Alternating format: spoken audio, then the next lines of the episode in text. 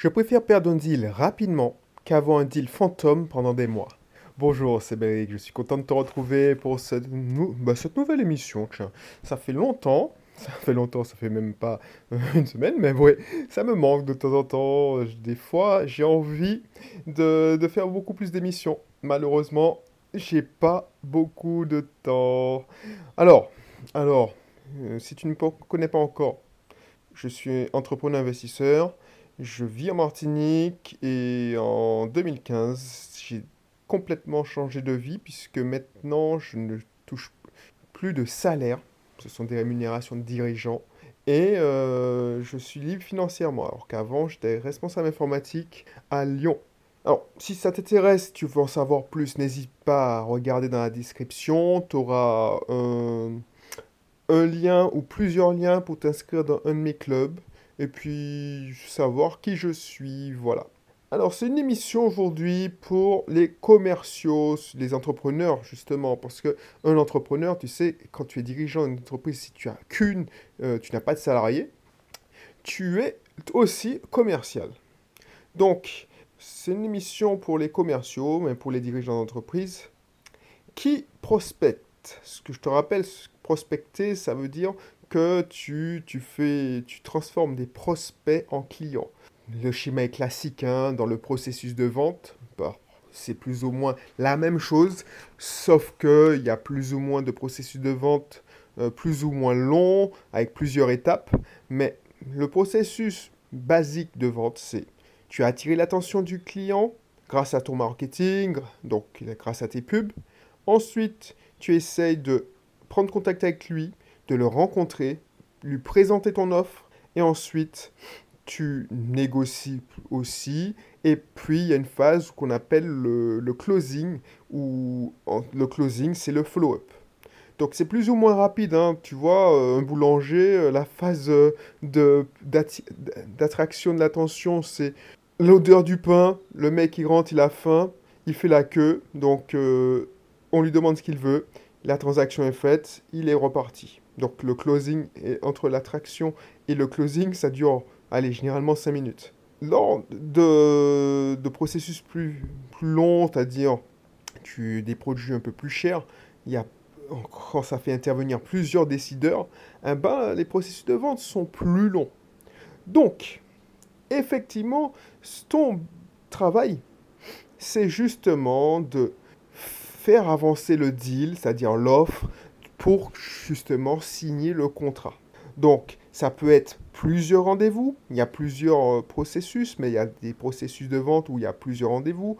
Tu fais le premier rendez-vous avec un, responsable technique, si tu vends de la technique, qui n'est pas le décisionnaire, mais qui est là pour faire le filtre, pour, éviter que son boss perde trop de temps. Ensuite, tu as un deuxième rendez-vous, je sais pas ce que tu vends, mais avec un deuxième interlocuteur qui est plus euh, stratégique. Et puis, quand pour les plus gros contrats, tu, tu as rendez-vous avec les décisionnaires qui se disent, tiens, voilà. Donc, ça dépend de ce que tu vends. Mais moi, je me souviens quand j'étais dans mon ancienne boîte euh, en tant que salarié, il y a des contrats que je pouvais dealer tout seul, quand je pouvais, euh, c'est-à-dire, oui, il y a toujours mon boss qui, qui, qui, signait, mais il y a des contrats que je pouvais négocier tout seul. Il y a des contrats plus stratégiques où c'était lui qui négociait. Quand c'était vraiment les gros, gros, gros contrats qui demandaient plusieurs millions d'investissements, ah ben, c'était tout le codir. Donc, euh, la plupart du temps, y a, on rencontrait soit mon directeur, soit moi, et puis, euh, on pouvait, euh, les commerciaux, alors je ne me rendais pas compte à cette époque, mais les commerciaux me faisaient, passer l'offre d'une étape à une autre, en fait. Donc, pourquoi je te dis ça? Parce que peut-être que toi, tu, connais, tu connais par cœur, tu dis, ouais, mais je ne veux pas t'apprendre. Mais sache qu'il y a pas mal de personnes qui ne sont pas habituées, qui n'ont pas conscience, parce que moi, euh, quand j'étais dans l'autre côté, j'avais pas conscience de ce, ce, phénomène, ce processus de vente. Moi, j'avais un besoin, je, il y avait un, un commercial qui m'appelait, donc c'était de la prospection, euh, il détectait un besoin, on prenait rendez-vous, ou j'avais un besoin, je cherchais ce qui est-ce que je pouvais contacter grâce à un site internet, donc j'étais attiré grâce au site internet, on prenait rendez-vous, et je savais pas que il me suivait, euh, il m'envoyait des relances. Pour moi, c'était normal, c'était le travail du commercial. Mais ça, c'est toute une science. Donc, le problème et le danger, oui, le danger c'est que quand tu as un CRM, Salesforce, euh, enfin, euh, un CRM, c'est un outil qui te permet de suivre tes deals, tes offres. Il y a pas mal, il y a pas mal d'offres qui meurent dans le pipeline. Le pipeline, c'est le pipeline de vente, c'est-à-dire que dans le pipeline, euh, il y a des prospects qui sont plutôt froids et il y en a qui sont prêts de signer. Donc c'est l'étape.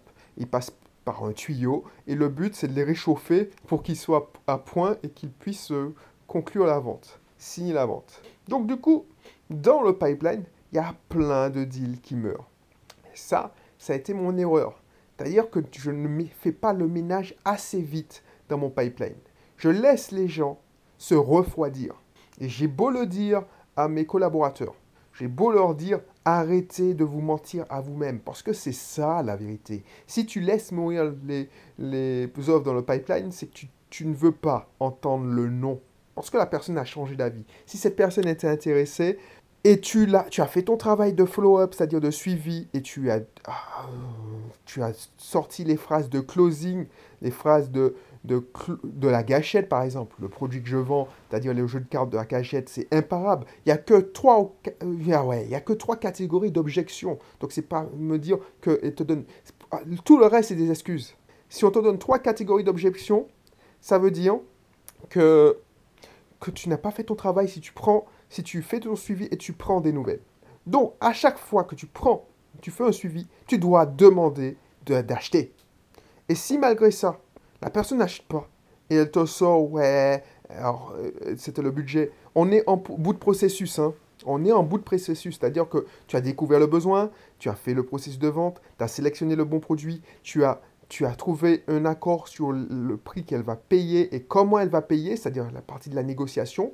La personne s'était engagée à investir et finalement, cette personne change d'avis parce qu'elle se fait rattraper par le, les peurs. Ça veut dire que la vente, elle est en mode zombie. L'offre est en mode zombie. Pourquoi je te dis ça? Parce que la personne a changé d'avis, elle a peur. Donc ton travail de closer, c'est de lui, de lui ramener à la réalité. Elle va te donner pas mal d'infos raisonnables qui sortent de son cerveau. Parce que elle ne comprend pas pourquoi elle veut pas investir? Elle se dit, mais si je faisais une connerie. En fait, elle est en prise avec les émotions. Et dans ce moment-là, les émotions prennent le dessus, mais tu cherches toutes les raisons cérébrales pour ne pas y aller. Tu as peur, mais tu te dis, non, j'attends, euh, je veux investir sur euh, X ou Y, j'ai euh, une moto à vendre. Tu vois, y a pas mal de choses. J'ai ma voiture à réparer. Et c'est ton travail de lever ses objections. De, ton travail de ramener cette personne à ce qui convient de lui, pour lui le mieux. Et pour lui, c'est investir dans ton produit. Parce que si vous êtes arrivé jusqu'à ce processus, parce que c'est un processus comme un chercheur d'or, il y a des gens qui ne sont pas qualifiés, il y a des gens qui n'ont pas les moyens, il y a des gens qui n'ont pas besoin de ton produit. Mais cette personne-là est arrivée à ce stade-là. Donc au stade de la conclusion. Et cette personne recule. Donc, ton travail, c'est pas te voiler la face et te pas te mentir à toi. Parce que lui, il se ment à soi, à lui. Donc tu vas pas lui laisser le temps de trouver d'autres excuses bidons pour ne pas y aller. Et moi, je te dis ça parce que même si tu vends une voiture, si tu achètes une voiture, euh, si tu vends des, des, réfrigérateurs, si tu vends des produits informatiques, la personne est en train de, de reculer parce qu'elle a peur. Donc, soit tu te dis, je préfère créer un électrochoc, quitte à perdre la vente, et encore, une vente n'est jamais perdue, l'offre n'est jamais perdue, que tu traînes cette offre dans ton pipeline et tu crois que tu as du business qui va tomber d'ici pendant... Euh, donc, tu vois, parce que les CRM modernes te disent que tu as 50 000 euros en attente dans le process, et quand ils arrivent à ce stade-là, eh ben, c'est 80% de réussite ou 50% de réussite. Donc tu dis, bon, sur les 80 000, j'en vais empocher 40 000. Et tu vois, ça c'est pour tes stats personnels, tu te voiles la face. Parce que inconsciemment, tu vas faire ton, tu, vas calculer ta, commission et te dire, ah ouais, si je touche 10% sur 40 000, ça me fait 4 000 de commission. Non, parce que tes, tes offres ne sont pas en vie, elles sont en fantôme, en mode zombie. Donc, tu vas pas te bouger. Le danger, si tu fais ça, c'est que tu vas te focaliser justement sur les offres qui sont, en train, qui sont zombies. Tu vas faire du follow-up, mais tu vas pas faire du suivi en fait. Tu vas prendre des nouvelles des personnes, tu vas écouter d'une oreille attentive, et ce qui va se passer, c'est que tu vas perdre ton temps alors que tu ne pourrais plus à faire avancer d'autres prospects plus qualifiés et qui pourraient, pourraient euh, signer beaucoup plus vite. La vente, c'est une question de nombre. Donc, qu'est-ce que tu dois faire? C'est éliminer le plus vite, laisser faire les gens prendre des décisions le plus rapidement possible. Alors, je ne te dis pas de saboter tes ventes. Ne te dis pas, mais les gens, tu maintiens une pression régulière sur eux. Et il faut qu'ils te donnent leurs décisions, quitte à ce qu'ils disent, ben ouais, non, je préfère, non. Parce qu'ils se mentent à eux-mêmes, ils se disent, ben peut-être, euh, je ne suis pas prêt, je ne suis pas prêt, mais ils se mentent à eux-mêmes. Donc il faut qu'ils prennent leurs responsabilités. Parce que certains t'ont dit oui, et puis ils savent pas te dire non, parce qu'ils ont peur. Ils se mentent à eux-mêmes. Ils trouvent des raisons valables pour te dire ouais, je préfère attendre. Parce qu'ils veulent pas casser leur option. Te dire oui, ça veut dire de dire non à plein d'autres personnes, plein d'autres opportunités. Et tu sais que c'est bon, tu es le meilleur produit pour eux. Ton offre est la meilleure. Et pourtant, ces personnes, ben, elles sont paralysées. Donc toi, tu te mens à toi-même. Et le danger, parce que je suis là pour toi, le danger, c'est que toi, tu perds ton temps. Puisque tu, n'as pas, tu as que 24 heures comme tout le monde, et tu as 8 heures utiles. Si tu relances, tu mets dans ton pipeline, il faut appeler un tel, un tel, et tu laisses des messages ou ça, des emails, tu écris un email pour un tel, alors que l'offre est déjà zombie, ben, ce qui va se passer, c'est que pendant que tu aurais pu envoyer un, email à X, euh, à Paul, pour le faire avancer dans le pipeline, tu t'évertues et tu perds ton temps avec Jacques. Donc, le mieux, parce que tu as fait, et c'est ça que j'ai découvert, parce que moi aussi, hein, pourquoi je te dis ça? Parce que c'est ma propre expérience. Je, je perdais du temps à follow-up, à suivre des gens qui étaient, qui étaient zombies, des offres qui étaient zombies. Et au bout d'un moment, 99% du temps, quand l'offre a dépassé et périmé, en fait, c'est ça, c'est ça le mot, l'offre est périmée. Parce que tu sais que ton, ton, cycle de vente dure à peu près, on va dire, allez, si ton cycle de vente dure deux mois, eh ben, 90% des offres des gens qui dépassent ces deux mois-là, eh ben, elles te disent non. Voilà, c'est ça, c'est ça mes stats.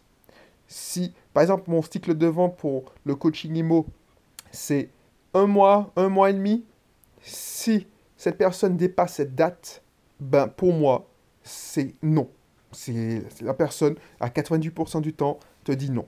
Alors, il y, y, a des exceptions. Hein. Il y a des exceptions. Il y a des gens qui disent oui, mais je préfère euh, attendre. Ils se sont mis une date limite. Mais franchement, c'est l'exception qui confirme la règle. Et toi, c'est que si j'avais si mis cette règle, justement, puisque une fois que tu améliores tout, tu comprends ça, tu, as, tu crées des règles, si tu dis mon cycle de vente, les, clients qui ont, été le plus rapides et qui ont le meilleur résultat, ils ont le cycle de vente a duré tant. L'offre est arrivée en prospect euh, au début et jusqu'à la signature du contrat, on a pris un mois, un mois, deux mois. Ah ben, tu verras, tu te dis bon, cette offre-là est périmée parce que voilà. Donc, tu as il y a des scripts, il y a des scripts pour faire dire à la personne, je prends la décision de dire non. Parce que la personne n'aura pas le cran. Je ne dis pas que ces personnes sont lâches, mais elle ne veut pas te froisser, elle ne veut pas te dire non, parce qu'elle ne veut pas te faire de la peine. C'est inconscient, tu vois. Et elle ne veut pas justement perdre une opportunité. Parce que les gens n'aiment pas perdre. Donc, en te disant non, c'est fermer une opportunité. Mais en te disant oui, c'est fermer aussi une opportunité. Donc, cette personne-là, il faut l'obliger. Et elle va te tu vas lui rendre service à dire non ou oui, mais au moins prendre une décision. Et si c'est non, c'est pas grave, elle t'a rendu service. Pourquoi? Parce que tu vas là, tu vas au bout d'un moment, tu dois avoir des process pour prendre des nouvelles des anciennes opportunités, des anciennes, des personnes qui étaient acteurs des anciennes offres, des anciennes opportunités. Donc du coup, peut-être qu'elle te dit non aujourd'hui, Mais au moins, tu libères de la charge mentale, tu libères de l'énergie, tu libères du temps pour tes équipes. Et puis, euh, d'ici un, trois, d'ici le trimestre prochain, parce que ça se décide en trimestre, bah, tu vas prendre des nouvelles, tu vas découvrir qu'il y a une nouvelle opportunité, une nouvelle offre.